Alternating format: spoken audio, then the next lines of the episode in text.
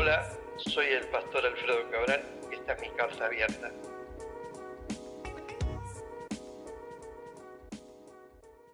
Bienvenidos, bienvenidos al tercer episodio de Cartas Abiertas Podcast. Amigos, de verdad que es un honor y un privilegio el episodio de hoy. Eh, como ya escucharon, el pastor Alfredo Cabral, pastor de, Paraguay, eh, tiene oro puro, de verdad, en, sus conversaciones. Y antes de iniciar, vayan por un cafecito, eh, disfruten esto. Eh, si van el tráfico, relájese. De verdad que, que, aquí hay una historia este, admirable de escuchar. Y lo siguiente, recuerden seguirnos en nuestras redes sociales, en Instagram, arroba cartas abiertas eh, mi cuenta personal, arroba Kendall Valverde C. Eh, ahí siempre estoy subiendo contenido eh, y de verdad espero que disfruten de este tercer episodio.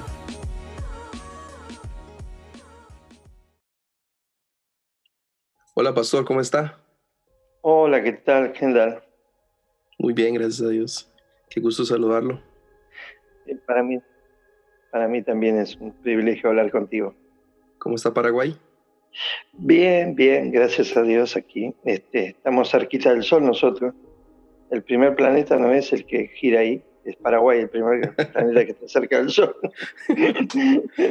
Porque hay muchos grados aquí, este, mucho calor, eh, estamos asando. Pero bien, bien, gracias a Dios aquí, sirviendo al Señor en este lugar. Qué bueno, qué bueno, pastor. Este, pastor, contanos, ¿qué edad tenés? Y bueno, tengo 58 ya. pero no me pueden ver, pero si me ven me van a dar unos 37. Sí. Sí, sí, sí. No, no 30, 30. Sí, sí. Eh, ¿Cuántos de ministerio, pastor? Y ya hace 26 años, 28 años por ahí, 26, 28 años. Wow. ¿Casado? ¿Hace cuánto? Casado, sí, con mi esposa que se llama Estela, hace también 27 años. ¿Y el grandote? y nuestro hijo, nuestro este, Isaac, porque lo tuvimos desde grande, eh, se llama Esteban y tiene actualmente tiene 15 años. Y bueno, es un compañero nuestro para los dos. Qué bueno. Pastor, eh, aparte de predicar, ¿cuál es su mayor hobby? ¿Qué le gusta? y la verdad que, aunque no lo creas, me gusta mucho pensar. Quedarme meditando, pensando. Eh, yo sé que hay cosas que no se le tienen que buscar el porqué, ¿verdad? Hay cosas que no se le pueden, pero hay cosas que sí que se tienen que, ¿por qué tal cosa? ¿Por qué esto? ¿Por qué el otro? Me gusta mucho investigar como mm, eso es lo que creo que más hago, ¿verdad? Y después los deportes sí también. Me gustan los deportes. ¿Hincha, hincha de qué equipo? Y este, acá hay un club que se llama Guaraní. Guaraní. Y bueno, por, por algunos miembros que son hinchas de Guaraní, me han convencido y me han este, este me han comprado la camiseta, me han comprado todo el equipo, bueno, unas cosas que hicieron para que yo dijera que sí. Bueno, al final les dije que sí porque fueron muy insistentes. ¿Y en Argentina?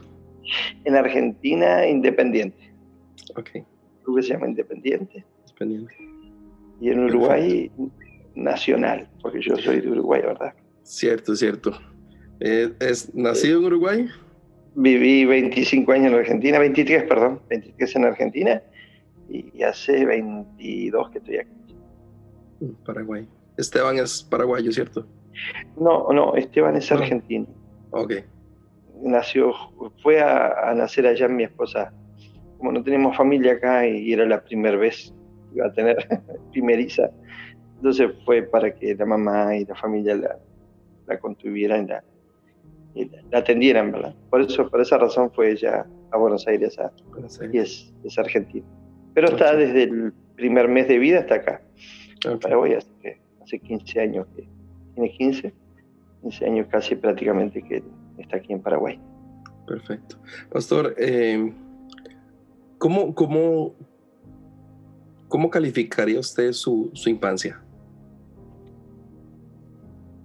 Creo que la calificaría con problemas y dificultades como cualquier persona puede tener, ¿verdad? Yo, mi padre murió cuando yo tenía cinco años, nos quedamos solos con una hermana y mi mamá. Fue un poco duro, pero no fue traumático, ¿verdad? No fue algo para decir, ay, no, infancia. Fue dura porque, claro, las necesidades y todo, pero dentro de todo creo que fue, ha sido una, infancia eh, tranquila, por, por, decirlo así, y no, no traumática, como te dije, sino que con muchas dificultades, pero gracias a Dios, este, conociendo al Señor desde muy chico, así que eso me ayudó también a, a, a, refugiarme sin tener mucho entendimiento, ¿no? Porque cuando uno es chico, este, eh, a veces eh, no entiende mucho las cosas del Señor, pero el Señor cuidándome allí usando personas para que yo pudiera seguir con el propósito que Dios tenía para con mi vida, que ahora me doy cuenta. Así que este, es, es, ¿Cuál, la infancia que puedo... ¿Cuál, disculpa, cuál, cuál, cuál fue, cuál fue el, o, qué circunstancias conoces de, de, Cristo o desde, o sea, tu mamá siempre fue cristiana, es primera generación. No, no, nosotros no, después que murió mi papá, no, todavía no conocíamos al Señor. Como a las 10, 10 años más o menos, ahí conocimos al Señor.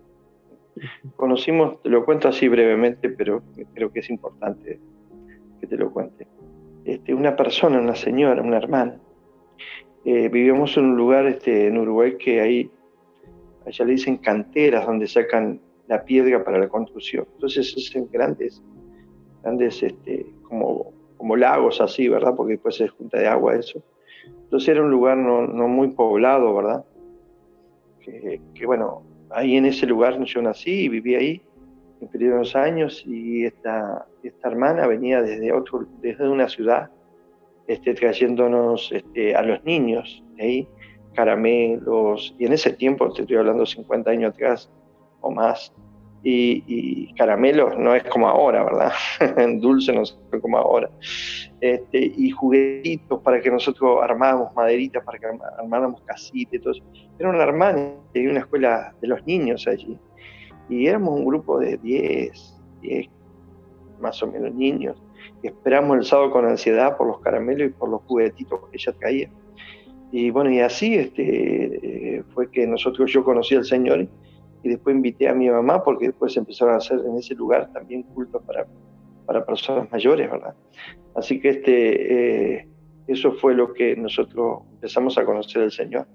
Y te, te acoto algo, esta hermana, después yo me enteré, después de los, después mi mamá con los años me contó, ella tenía cáncer de mama y se caminaba un montón de cuadras para, para venir a atendernos a nosotros, ¿verdad? Y, yo digo, qué importante, porque a veces dice, bueno, usted más escuela de los niños, y se va, y hay 10, 15 niños, y, ay, bueno, parece insignificante, pero si ella supiera, bueno, creo que debe saber que con ese acto que ella hizo, bueno, yo dependo de, dependo de Dios, ¿verdad? Creo que Dios proporcionó todo para que yo le pueda servir, pero yo creo que esa herramienta fue muy importante para que yo esté aquí hoy en este día. Por eso digo, cuando estamos con los niños, pongamos atención porque no sabemos a, quién tenemos dentro. Yo no soy una gran persona, no soy una persona muy importante, pero sí una persona que ama a Dios y sirve a Dios, ¿verdad? Este, Pero no sabemos a quién tenemos ahí, qué va a ser en el futuro, así que este, quiero recordar eso porque yo creo que eso fue lo que, que siempre me marcó y, cuando yo oro por los niños no, lo, no oro así por, por la obligación y por, sino con, por algo muy especial porque yo soy producto de, del esfuerzo de esa hermana. Puede haber un futuro Bishop ahí. sí, claro que sí, claro que sí. No sabemos, no sabemos. ¿Y en qué momento, en qué momento este, empiezas a servir, a ya involucrarte, digamos, dentro de la iglesia? Claro, eso que te cuento fue en Uruguay. Después, por razones económicas, eh, tuvimos que emigrar a Argentina con mi mamá y mi hermana.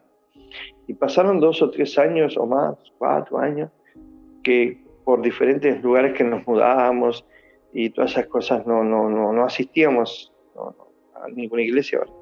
Pero un día escuchando la radio, yo siempre escuchaba la radio, los programas evangélicos, eh, y tenemos que ir, tenemos que ir, tenemos que ir. Bueno, y buscamos una iglesia. Eh, fuimos a una iglesia, tuvimos un tiempito muy corto porque era una iglesia muy grande y, claro, necesitamos más atención personalizada, me parece, ¿verdad? En la iglesia grande a veces no hay un programa que, que, esté en eso ahora, hay muchas células y muchas cosas que se atienden a las personas, pero en ese tiempo, estoy hablando de más de 40 años atrás, ¿no? Sí, 40 años acá. Este, ya las iglesias muy tradicionalistas y se iba a la iglesia no, no, no, no, no nos daban mucha importancia, ¿verdad? No importancia, sino que no había esa atención. Hasta que encontramos después una iglesia así, ya más de barrio, más, más chica, más, más afectiva, y ahí empecé yo a congregarme en esa iglesia como a las 16, 17 años.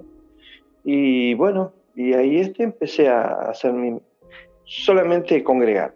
Después como a los 20, 22, 23 recién empecé a hacer algo. Tuve un periodo muy, muy prolongado en, mi juventud y adolescencia que, que, no le quería rendir mi vida al Señor. Así que estaba en la iglesia, pero no, no era, el compromiso no era como para, para servir, la verdad. Ok. Eh, ¿Entras a, Instituto Bíblico? Claro. Eh, yo, yo la verdad que estudiaba, trabajaba y estaba en la iglesia. Pero claro, todas las cosas no puedes hacer, ¿verdad? a veces no da el tiempo para hacerlo todo. Entonces este, yo había terminado mi, mi secundario, había entrado en la universidad y eh, tenía, estaba teniendo algunos problemas este, eh, amorosos, por decirlo así, con mi esposa, que, que, es ahora, ¿verdad? En ese tiempo estábamos de novio y teníamos algunos problemas de carácter y todas esas cosas, y la verdad que las cosas no, no iban, aunque ya estaba sirviendo la iglesia, era músico de la iglesia, eh, estaba activando en el departamento de los jóvenes porque era joven, y entonces yo entré en la universidad y ya no me quedaba tiempo para, ni para la iglesia ni, ni para nada. Entonces me fui a, estuve en un culto un día, en una iglesia me invitaron de nuestra misión, me fui a visitar y me sentía bastante frustrado porque creí que no estaba haciendo lo que yo quería, ¿verdad? Ahí me, me di cuenta hoy que era, que era servir a Dios, no, estaba contento. Estudiando y bueno, y, ahí con conflictos amorosos y todas esas cosas. Entonces no estaba muy... Entonces hice una oración sincera, pero de corazón, de esas oraciones que, salen de lo profundo, de que no hay, no hay posibilidad de dudas, ¿verdad? Y yo le dije, Señor, si yo te voy a servir, si vos vas a hacer algo con mi vida, yo te pido que tú hagas algo hoy en este día. Y si no, Señor, déjame que yo voy a estudiar, voy a ser un hombre de bien, voy a, ver lo que puedo hacer pero claro, era limitado mi, mi servicio a Dios. ¿no? Y, y, Dios tuvo misericordia, porque a veces Dios no está dispuesto a que nosotros le digamos lo que tiene que hacer, ¿verdad? Pues yo digo, Señor, muéstrame, o Señor, dime, o Señor, haz. Eh, eh, es un poco atrevido lo que nosotros se lo decimos, ¿verdad? Entonces Él se toma su tiempo y su voluntad. Pero Dios tuvo misericordia en, esa reunión y, habló en mi corazón. Eso era en febrero y en marzo dejé la universidad este, y entré en el Instituto Bíblico internado. Y tuve tres años internado en el Instituto Bíblico, tres ciclos, no tres años, un año y medio más o menos. Este, y terminé un, estudio bíblico intensivo. Y, bueno, este, y ahí en el Instituto Bíblico internado aprendí a moldear mi carácter, Dios moldeó mi carácter, tener un poco de conocimiento y todas esas cosas. Y ahí comencé yo realmente a, a servir a Dios. Este, eh, Dios preparó ese año y medio conmigo. Ya los primeros meses que había entrado al instituto ya me nombraron líder de los jóvenes de, mi iglesia. Ya, entonces ya estaba en el instituto, los sábados salía para ir a atender los jóvenes. Y, este, y después cuando estoy terminando el instituto bíblico, la misión, que somos unas 200 iglesias aquí en, en, Argentina, perdón, yo estaba en Argentina, unas 200 iglesias. Eh, eh, en una reunión, después que terminé el Instituto Bíblico, me eligieron de, director nacional de los jóvenes. Así que trabajé seis años allí en, Argentina a cargo de los jóvenes, eh, con 200 iglesias que atender, de, la parte de la juventud, con, retiros y campamentos de, de 800, 900 jóvenes. Así que eso me, ayudó mucho para, para hacer lo que quería y servir a Dios. Así fue, em, empecé a servir al Señor este, de, una forma, de una forma decisiva en mi oración. Por ahí Dios dice, no te tengo que contestar, no te tengo que decir nada, haz lo que quiera, me hubiese dicho, ¿verdad? Pero Dios tuvo misericordia y, y el entrar en el instituto y dejar todo de lado para servirle, yo creo que después Dios este, me dio esa posibilidad de, de pasar unos buenos años de mi vida en mi juventud sirviendo a la juventud también, para la redundancia, y pasé muy lindos momentos gratos, inolvidables, de los que no me arrepiento y los recuerdo no con nostalgia, sino con alegría. Cuando, cuando decides irte, eh, cuando estás en Argentina, te vas hacia Paraguay, ¿cierto? Ya, Sí, sí, después que terminé con seis años estuve a cargo de los jóvenes y después este, eh, mm, dejé, los jóvenes de una forma que no entendía por qué dejaba, pero bueno, yo ya tenía planes, ¿verdad? Y paré un año, un año, que ya me di cuenta que fue el año sabático que Dios me dio. este, y después, bueno, surgió la posibilidad de venir a Paraguay a pastorear acá. Ya pastorear la iglesia, ¿verdad? Una iglesia, la única iglesia que había en Paraguay, la sola. Actualmente somos ocho iglesias, pero en ese tiempo era, estaba la iglesia, esta sola, se estaba abriendo. Y el pastor me dijo que yo le había dicho, pastor, yo ya terminé con la parte de los jóvenes y ahora estoy sin hacer nada, yo quiero hacer algo acá en la iglesia, porque cuando yo me salí para atender los jóvenes a nivel nacional, claro, no estaba nunca en mi iglesia. Era una visita en mi iglesia, no hacía nada. Entonces, claro, es como que cuando volví no, no encajaba porque cada uno tenía su lugar y yo. Entonces yo le digo, pastor, quiero hacer algo. Y él ahí me dice, tenés que ir a Paraguay. Va, eh, eh, quiero que vayas a Paraguay. Y fue algo muy particular cuando me lo dijo, porque te comento que fue un momento difícil cuando me lo dijo. Ahora te voy a explicar por qué. Primero que pensé, en ese tiempo pensaba, pero después me di cuenta que no, que mi, economía estaba mal, la economía mía estaba mal, porque este, mi esposa, con la que ya hacía cinco años estaba casado, ella se le detectó una enfermedad, miastemia gravis, miastemia gravis se llama la enfermedad, la cual es, una debilidad muscular, donde en las articulaciones ella no, no podía mover las rodillas, ni los brazos, ni nada, solamente este, había que ayudarla. Por darte un ejemplo, yo tenía que peinarla, tenía que llevarle la, taza de café a la boca para que ella tome, eh, llevarla al baño, traerla. Bueno, todo eso, a raíz de todo eso, yo tenía que trabajar también. Así que tenía que ir a trabajar, tenía que venir, para hacer las cosas en casa, traer la comida hecha ya para que pudiéramos cenar. Estábamos solos, no, existía en ese momento. Existía, pero no, no estaba con nosotros. Este, y claro, y la situación era bastante difícil. Y este, la economía me, estaba, me iba mal, pero después me di cuenta que no me iba mal, porque yo tenía de gastos fijos en remedio unos mil dólares, más este, alquileres, alimentos, todo. Y la verdad que yo vendía, vendía, vendía en la calle, vendía de toda forma de ventas, hice.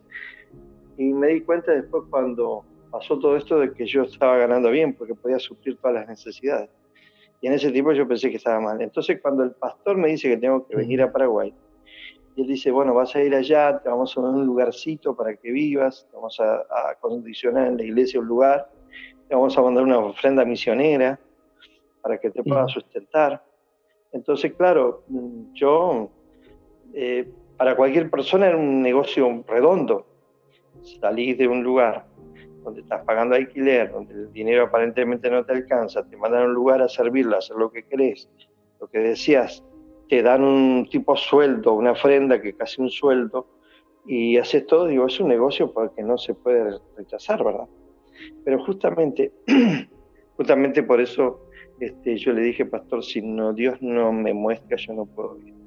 No puedo ir porque estoy en una condición en la cual estoy desfavorable y lo que tú me ofreces es mucho y yo no quiero ir a Paraguay ni a ningún lugar a servir a Dios por una conveniencia, sino por una convicción y una visión.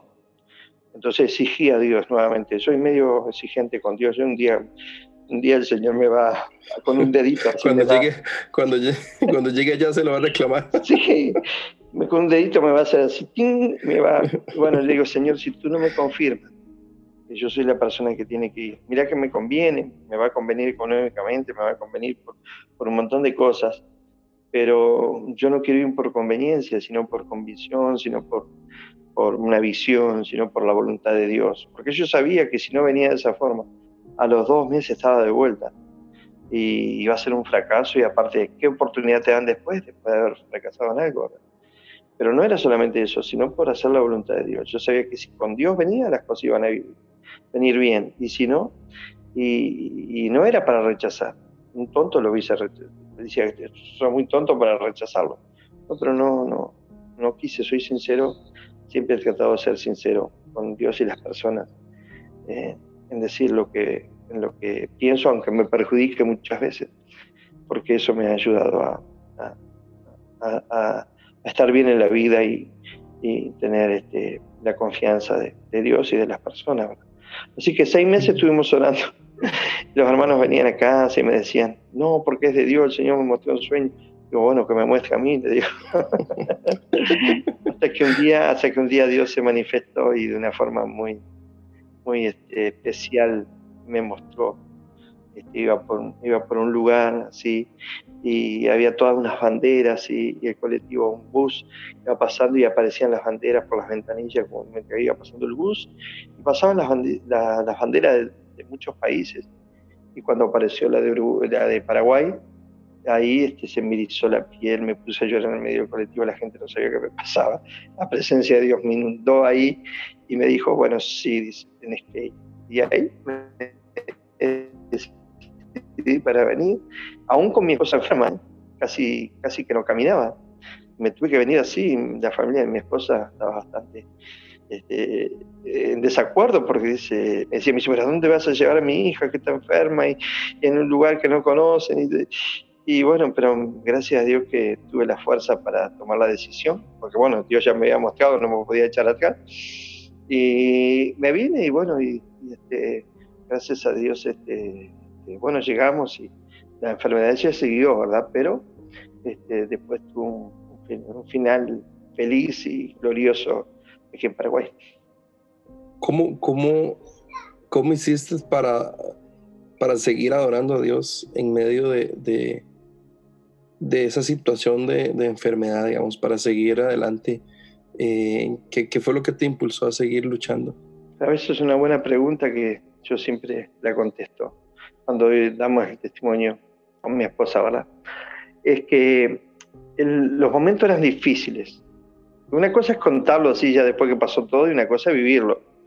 Los momentos son difíciles, no son fáciles, ¿verdad? No son agradables y, y no es este, algo que es un ratito y ya pasó. Fueron años. Pero una cosa, una cosa yo siempre declaré porque lo que no te conté, que mientras ella estaba enferma en Argentina, nosotros nos faltábamos a un culto, no, ninguna reunión faltábamos de la iglesia, servíamos eh, como podíamos, ella había estado, estaba en el coro, era, la que dirigía los coros en la iglesia, y ya no lo podía hacer por su situación, ¿verdad? Entonces, igual estábamos ahí. Pero una cosa yo siempre declaré, por eso es importante declarar las cosas a Dios. Eh, yo, decía lo siguiente, yo sé Señor que esto va a pasar, yo sé que esto va a pasar, esto no es nuestro final, nosotros somos tus hijos, nosotros no podemos mm, terminar de esta forma, yo sé Señor que va a pasar. Y eso es lo que me daba fuerza en el momento de la dificultad, en el momento de cuando ella estaba más mal, en el momento de cuando este, las cosas no, no, salían como queríamos, donde ella se, ponía nerviosa porque no, no, podía hacer nada, porque no podía valerse por sí misma, este, y cuando estábamos cansados, y, pero siempre yo decía, le decía al Señor, yo sé Señor que esto va a pasar, yo sé que esto, eh, esto es un momento, es una circunstancia, estoy convencido. Y vos sabés qué, eso me, me ayudó para reflexionar después que pasó todo, ¿verdad? Que no me di cuenta que había algo que había en mí, que se llama convicción. ¿Eh? Convicción.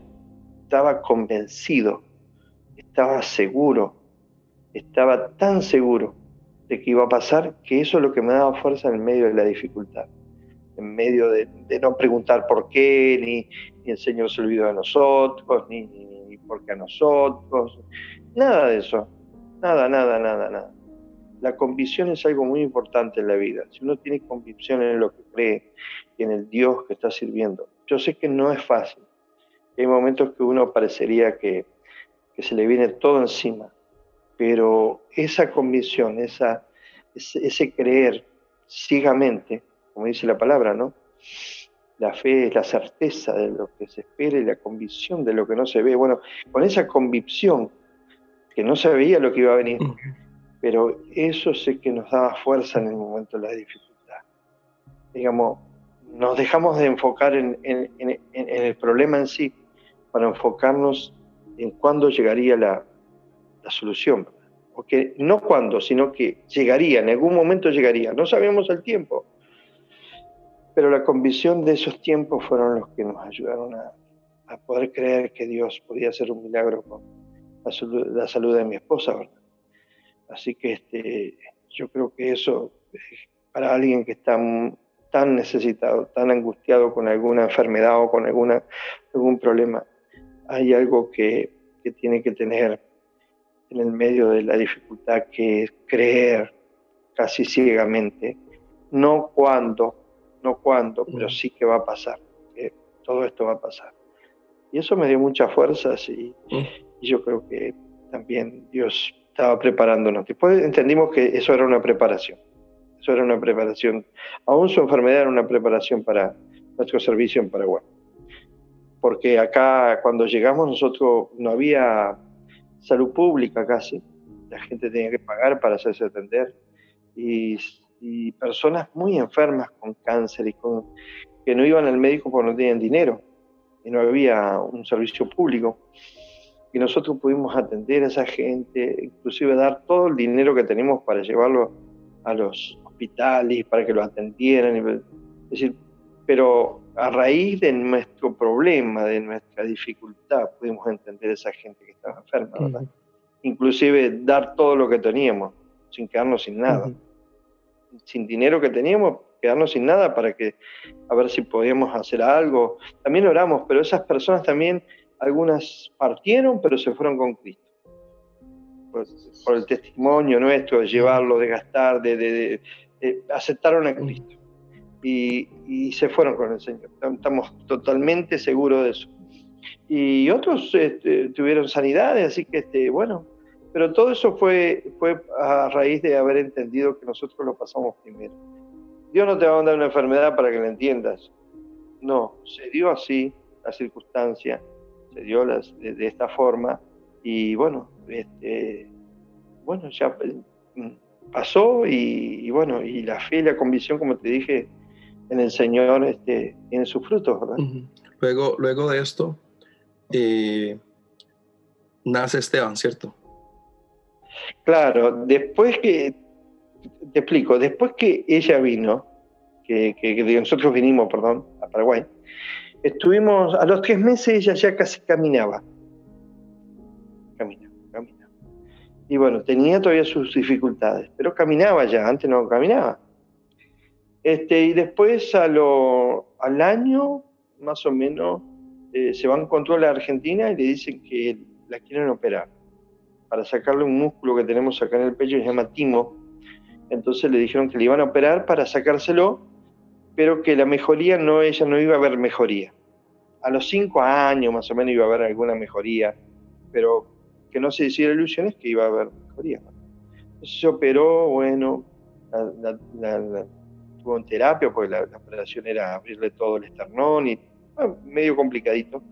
Pero a los 15 días le dieron el alta y volvimos a Paraguay. Más o menos a los dos años ya tenía que tomar remedios, que eran los remedios caros. Que, lo que no te conté, que cuando vinimos a Paraguay, el gobierno de Argentina nos empezó a dar gratis los medicamentos. Así que a tres meses yo iba a buscar los medicamentos. Ya Dios cuando nos trajo acá ya preparó los medicamentos gratis. Yo gastaba casi mil dólares de, medicamentos. Este, y, bueno, y ya teníamos eso, y ella tomaba. Y un día, una vuelta, yo no pude viajar a buscar los, medicamentos, y entonces este, eh, fuimos a buscar medicamentos, pero necesitábamos del doctor una receta, una, una, receta que la hacía el, el, doctor que la atendía.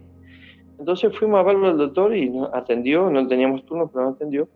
Entonces yo le, cuando entramos le digo al doctor, le digo, doctor, usted sabe, disculpe que le vengo a pedir este, esta receta, pero hace como casi un mes que mi esposa no está tomando la medicación. Y, y él dice, ¿cómo que no está tomando la medicación? No, no está tomando. Le digo, venga, pásese acá, dice. Y le hizo unos exámenes de rigor que ellos tienen para saber cómo está la enfermedad, ¿verdad? Entonces, cuando termina, el doctor le dice, mire, dice, esta enfermedad una persona en un millón se sana. Le digo que su esposa ya está sana, dice. No toma más medicamentos. Oh. Porque ya mi esposa andaba bien, ella caminaba, ya andaba. Dice, no tomamos medicamentos porque una en un millón se sana. Así que el Dios hizo el milagro después de, dos o tres años de estar en Paraguay, la sanó completamente. Y cuando la sanó completamente, eso fue en julio, en diciembre quedó embarazada porque ya no tomaba medicamentos y no, sé cuál era la razón, pero vino nuestro, nuestro príncipe que tenemos aquí, siervo de Dios que el Señor nos ha dado, se llama Esteban, y bueno, es, ha sido fabuloso este, haber recibido a Esteban con todo nuestro cariño y nuestro amor, y bueno, gracias a Dios el Señor está preparando su vida también para, que ya lo sirve, pero va a servir, un siervo de Dios.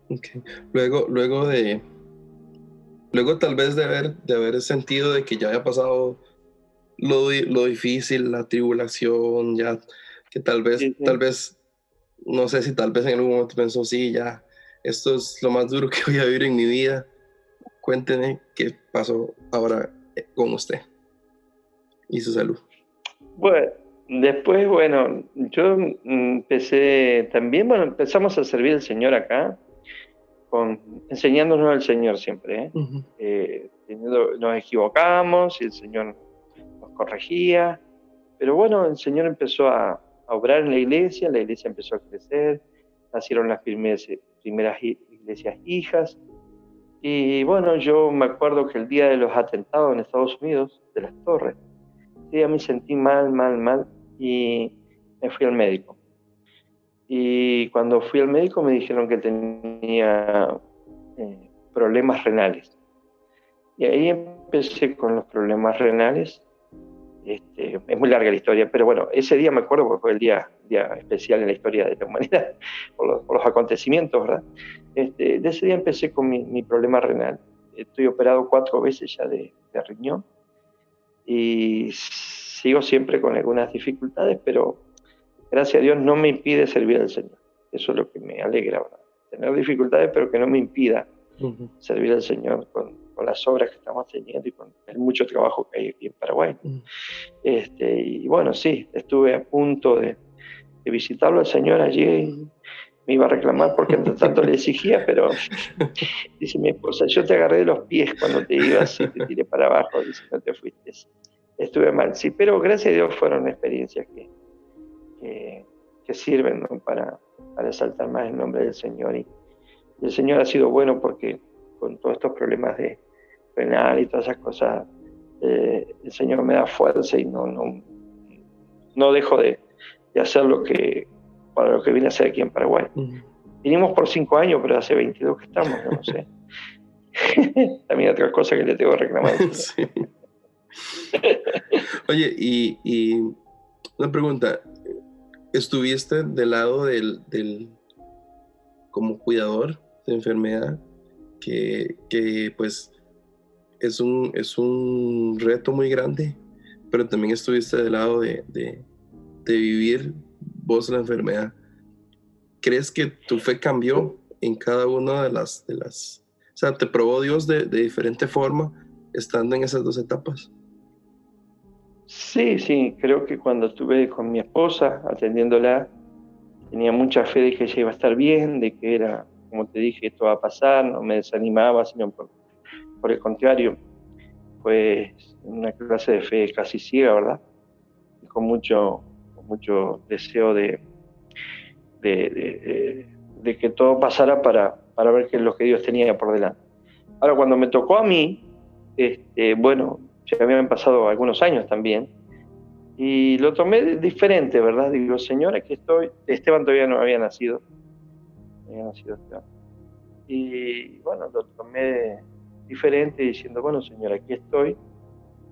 Si tengo que hacer algo más aquí, dame tú la fuerza para salir de esto. Y si tengo que irme ya, este, no, no hay ningún problema, Señor, nos iremos pero no me retes porque te reclamaba.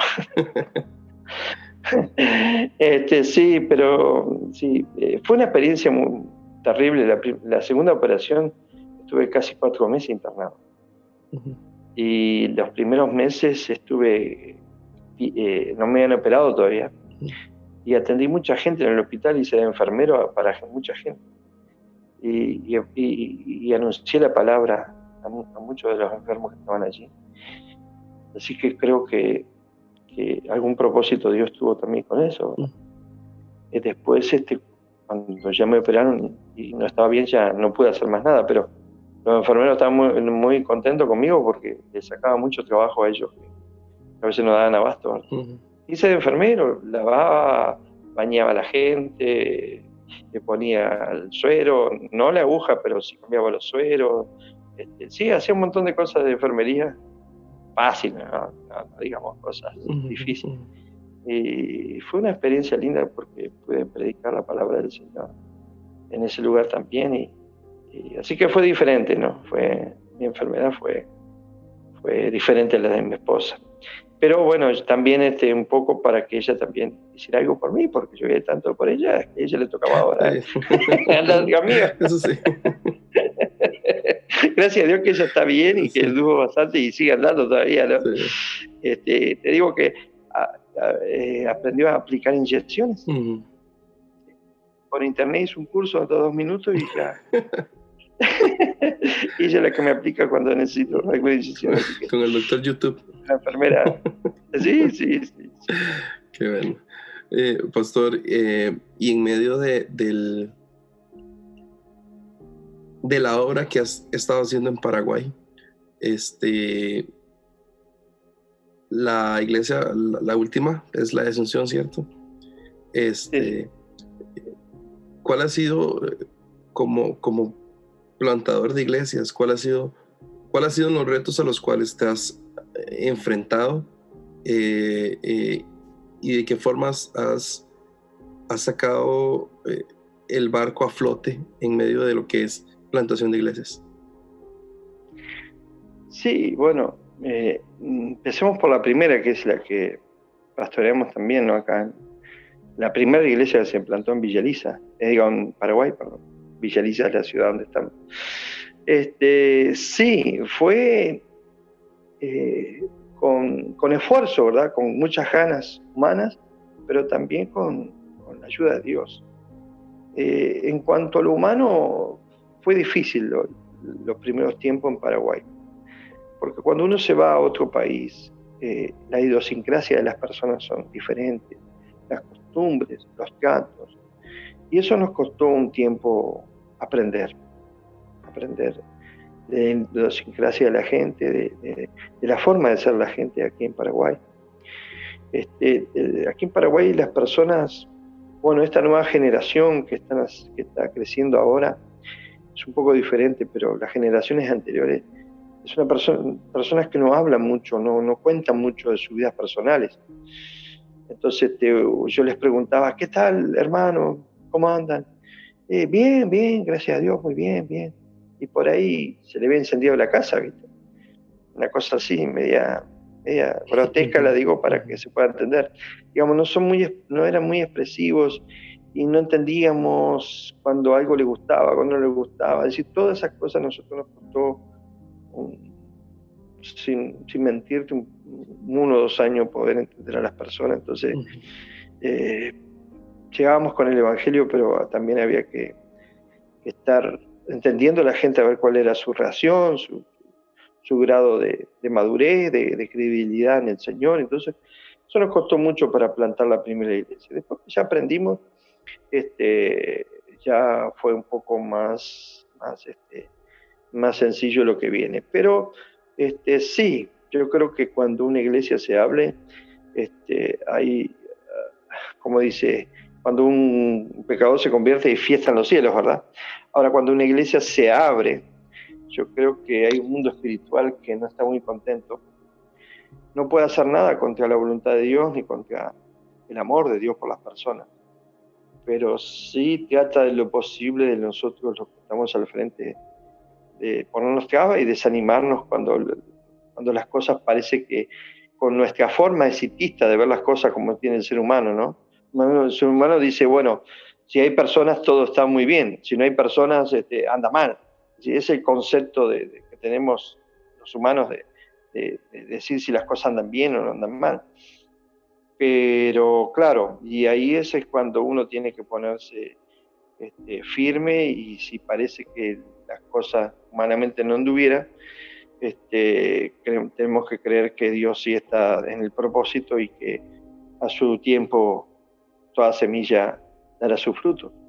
Y bueno, esta iglesia de Asunción estamos en esta situación, de sembrando, sembrando, sembrando y las semillas caen, todavía no, no están saliendo los, los primeros brotes, porque hace muy poquito que abrimos, pero sí que hay un grupito ahí que estamos orando fervientemente estamos creyendo con la convicción que dije desde de lo de mi esposa, de la misma convicción estamos teniendo de que este, la salvación llegará a esa zona. Es un lugar donde no hay carencias económicas, sino que las personas este, tienen su, su, pasar, digamos, no, no, es la economía lo que, los problemas que tienen, sino de otra índole. Y es un lugar donde, donde se hace más difícil, ¿no? Este, la gente eh, nos acerca a la iglesia por una necesidad, sino que tiene que ser por, una convicción de creer. Y bueno, estamos predicando en eso. Y tú la conoces porque tú estuviste allí en Asunción cuando nos visitaste, así que este, conoces este, este, tema. Pero gracias a Dios, este, yo creo que creyendo que en el Señor y, haciendo nomás nuestra, nuestra parte, Dios va a hacer este, lo, que le, lo que le corresponde a Él. ¿no? Y hasta el día de hoy, pastor, este, que era lo que hablamos antes de, iniciar con esta conversación, eh, ¿qué tan solo o qué tan acompañado te tocó vivir el ministerio? Sí, em, por las distancias que eran, cuando empezamos aquí en Paraguay, eh, sí estábamos solos, pero no, no espiritualmente solos ni desamparados sino que nuestra iglesia allí en Argentina fue la que nos envió, también respondió, este, eh, evacuando cualquier problema que, tuviese, que, tuviéramos, ¿verdad? Este, ya sea con, la economía primeramente, con preguntar, con venir para ver cuando si teníamos algún, algún bajón, digamos así, algún desánimo. Yo siempre estaba así que yo creo que ha sido buena la, parte que me ha enviado, ¿verdad? Que ha sido nuestro pastor. Es una persona muy responsable no me ha enviado así como decir, bueno, ándate allá y, a ver qué pasa, sino que siempre estuvo presente, ¿verdad? En, diferentes áreas. Y quiero contarte algo que por ahí pueda servir para alguien, ¿verdad? Que está escuchando. Eh, no, no hicimos un trato así, un trato tan, tan formal, pero sí un trato entre el pastor y yo que venía. Que entre nosotros iba a haber siempre honestidad, sinceridad y fidelidad. Esas tres palabras, esas tres palabras siempre han estado que la persona que me envió aquí y más en el principio, ahora ya, ya siempre lo hay, ¿verdad? Pero lo que pasa es que ya hemos tomado, este, no hemos puesto los pantalones, así que no, Pero siempre ha estado eso presente, fidelidad, honestidad, fidelidad. Y te dije, eh, se me eh, honestidad, fidelidad y sinceridad, sinceridad. Entonces, claro, eso me ayudó mucho también. Porque en los momentos difíciles, cuando no andaba la cosa, porque no es todo que. Por ahí hay hermanos que tienen esa, el Señor le ha dado esa gracia, esa sabiduría, que todo lo que hace emprende y crece y crece y crece, que está bien, ¿verdad? No está mal, está bien. Pero hay otros, como en, mi caso, ¿verdad?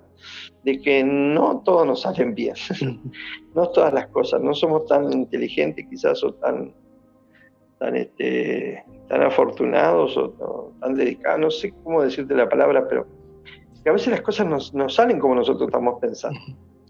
Entonces, eso de que te dije de honestidad, fidelidad y sinceridad, eso me ayudó porque yo le llamaba al pastor, mire pastor, acá la cosa no funciona ustedes están invirtiendo en mí, yo me puedo ir, no les voy a reclamar nada, no les voy a pedir nada. Si ustedes quieren poner a otra persona en mi lugar, digo yo, lo que tengo miedo es, primero, fallarle a Dios y también fallarle a ustedes que están haciendo un esfuerzo que yo estoy acá. Entonces eso siempre fue eh, la sinceridad que hubo entre nosotros. Ahora, él tuvo una contestación para. Me dijo, mira, para formar una iglesia esté crecida, que se mantenga sola, que produzca iglesia y todo, dice, te va a llevar la mitad de tu vida. Así que tranquilízate porque hace muy poquito que estás ahí, dice. Así que yo confío, confío en el Señor y, y también creo en vos. Así que se te va a llevar mucho tiempo para terminar de formar algo, no es tan rápido, porque el crecimiento tiene que ser normal.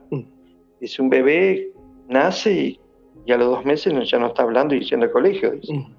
Tiene su proceso de crecimiento, y, para caminar empieza a caminar y se cae, dice. Y es normal, dice. Así que los crecimientos tienen que ser normales, dice, mm. para todas las cosas que haga. Mm. Y si no es normal, es anormal. Y lo anormal no, no, no tiene mucha vida. Una palabra sabia, ¿no? Que me alentó porque yo le había dicho, bueno, mire, como soy sincero con ustedes, yo este, me puedo ir, sí, porque esto no, no, no, no estamos viendo lo, los 1.500 miembros que queríamos a los dos meses, ¿verdad? Entonces este, me dijo, el crecimiento tiene que ser normal y tiene su proceso. Así que eso, es, esas palabras y esa sinceridad de contarle siempre a la persona que me envió eh, lo bueno que se hacía y lo mal, y lo, no sé si malo o lo que me equivocaba o lo que no funcionaba, eso me ayudó también para, para aprender y para crecer en el Señor. Eso es bueno para mi vida. Así que si, si alguien quiere emprender algo, eh, estas son las bases para que nunca, nunca este, eh, podamos decir, bueno, fracasé o, la relación no, no, no, no, perduró con la persona que me envió, ¿verdad? Esas, esas, tres cosas a mí me han servido. Lo, y mi pastor lo iba haciendo por amor, ya eso, no, solamente por el Y ya para ir cerrando, eh, ¿Tienes planes de seguir en Paraguay? ¿Dios te ha movido hacia regresar a Uruguay, Argentina o ni a Costa Rica? No sé. Mira, una cosa, una cosa me sucedió. Yo antes de venir a pastorear a Paraguay vine en un viaje de, espías, ¿no? Como quien dice, un viaje de reconocer la tierra, pero sin saber que iba a venir. El pastor nos trajo... Eh, Engañados. No, no, no, otro hermano dice, vamos a ir a conocer Paraguay, vamos, a ir, este, vamos a ir, va a ir este, un hermano vino con nosotros, vino mi esposa y vine yo.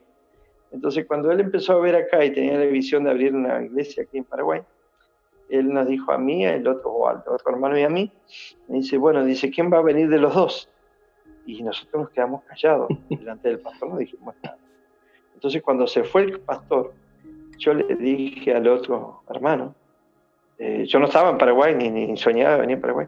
Le digo, a Paraguay jamás voy a venir porque este calor acá yo no lo soporto, yo jamás voy a venir. Y bueno, entonces después, mira, ya hace 22 años que estoy acá. Entonces, la pregunta tuya es si me voy acá en Paraguay. Ya, no puedo decir nada porque aunque digas algo, Dios va a hacer lo contrario de lo que digas. Digo, no, yo a Costa Rica nunca voy. Seguro que el mes que viene me manda a Costa Rica, seguro. Yo ya lo conozco en sus cosas. Pero no sé, la verdad es que estamos para servir a Dios. Eh, depende del Señor su voluntad y también, este, también nuestra fuerza, porque este, no me considero viejo, pero tampoco soy joven como para, para salir, este, pero estamos abiertos para, para, lo que Dios diga. Si hay que quedarse acá, nos quedamos. Si tenemos que ir a Uruguay, nos vamos. Si ir a Argentina, nos vamos. Si vos me decís, digo yo, no sé, no me iría. Pero la otra vez lo dije y, estoy acá. Entonces yo no quiero ya decir nada porque ya lo conozco a Dios como es. Entonces, mejor dicho, tu pregunta, estamos dispuestos a servir donde sea. Y bueno, nuestro hijo ya está grande, creo que va a estudiar, se va a separar de nosotros una cuestión de, beca. Y bueno, capaz que ahí este, Dios, no sé si Dios dice ya cumplió tu tiempo en Paraguay y, seguro que si cumplió mi tiempo, él va, a tener una persona mucho más, más preparada que yo, algo para hacer otra cosa más grande, ¿verdad? Que, que el oro y que eso suceda así, ¿verdad? Y bueno, empezaremos humildemente en otro lado para servir a Dios. Así que me preparé esa comida tan deliciosa que siempre me nombras y estaré por contar. no, es que para los que nos, escuchan es que el pastor también es, es chef. Estando allá hicieron unas milanesas, pero una cosa impresionante y un asado que de chuparse los dedos. Pastor, eh, para cerrar, ¿cuál es el mejor consejo que le puede dar a todos los que nos escuchan? Bueno, no sé si yo soy la persona para dar consejos, pero sí por, por la experiencia que he tenido con el Señor, que siempre hay un siempre hay una oportunidad más para cada uno de nosotros. Ya sea en una situación adversa como en la mejor. Eh, yo creo que el mejor consejo que diría es lo que dije hace un rato. Señor, tú tienes el control de todo. Sé que las cosas son diferentes. Estoy preparado, Señor, para hacer lo que tú me digas y que podamos agarrarnos del Señor porque nunca, nunca, nunca nos falla. Yo sé que son cosas tan simples, que se dicen tantas veces, pero que al final en la simpleza Dios se mueve y se manifiesta, ¿verdad?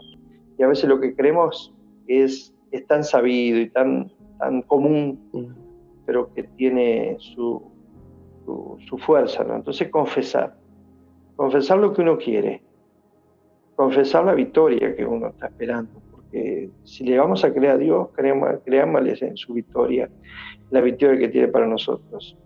Entonces confesémoslo, confesémoslo lo que va a suceder, confesémoslo. No, no soy místico ni soy este, nada de ese, tipo, ¿verdad? Pero creo mucho en lo que, en la convicción que tenemos. Hay que tener convicción.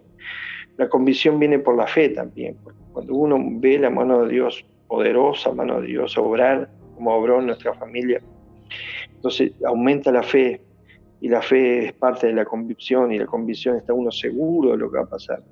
Entonces, seamos personas que que podamos tener esa seguridad de lo que, de lo que creemos, ¿verdad? De lo que creemos. Perfecto. Hay que estar seguro, bueno, y, la lectura es algo muy importante, ¿no? De la Biblia, que es la, el alimento espiritual que alimenta nuestra fe y que, y que nos va a dar la, la fuerza. Así que convicción sería la palabra, si, si se redonda. Tener convicción de las cosas que hacemos, eso sería lo mejor para cada uno de nosotros. Perfecto, muchísimas gracias, Pastor, de verdad, por, por, por sacar de su tiempo y, abrir su, corazón. Este, de verdad que eh, para los que estamos en esto, de servirle a Dios, este, escuchar eh, testimonios como el suyo, de verdad que lo llenan a, uno de mucha fe. Yo, yo esta es como la segunda, tercera vez que lo escucho, este, y, de verdad que, que, siempre hay, hay perlas que salen ahí, este, en las cuales Dios le habla el corazón, así que de verdad muchas gracias por, por su tiempo. No, por favor, este, la verdad que es un privilegio hablar contigo siempre. Hemos hecho una gran amistad y bueno, es bueno estar juntos y seguramente las personas que estén escuchando esto, eh, Dios es bueno con todos los seres humanos.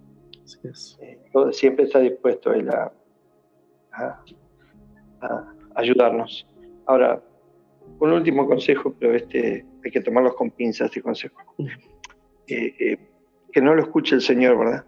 Pero presionémoslo un poquito como lo presioné yo. Yo no sé si voy a recibir un coscorrón cuando vaya allá arriba, ¿verdad? Porque siempre lo presioné para que... es un chiste, Dios, no, se le puede presionar. Pero seamos directos con el Señor, seamos sinceros con el Señor. Y si, no, y si nos equivocamos, Él nos va a corregir. Así, que es. eso es lo que lo que puedo decir. Perfecto, pastor. y bueno, y aquí, están, aquí está Paraguay, tú conoces el lugar de la iglesia, que tiene muchas habitaciones, que hay lugar para recibir gente acá, así que si alguno escucha y quiere venir a conocer Paraguay, este, eh, mucho trabajo. Estás invitado tú. Mucho trabajo por hacer allá. Sí, así que si alguno, Señor le está hablando en este momento, venga a Paraguay, venga a disfrutar de de los 46 grados Celsius que hay acá. Perfecto, bueno, pastor, nos vemos y, de verdad muchas gracias. Hasta luego. No, gracias. Dios te bendiga mucho. Nuestras oraciones para ti y para todas las personas que están escuchando. Que Dios les bendiga mucho. Bendiciones, nos vemos.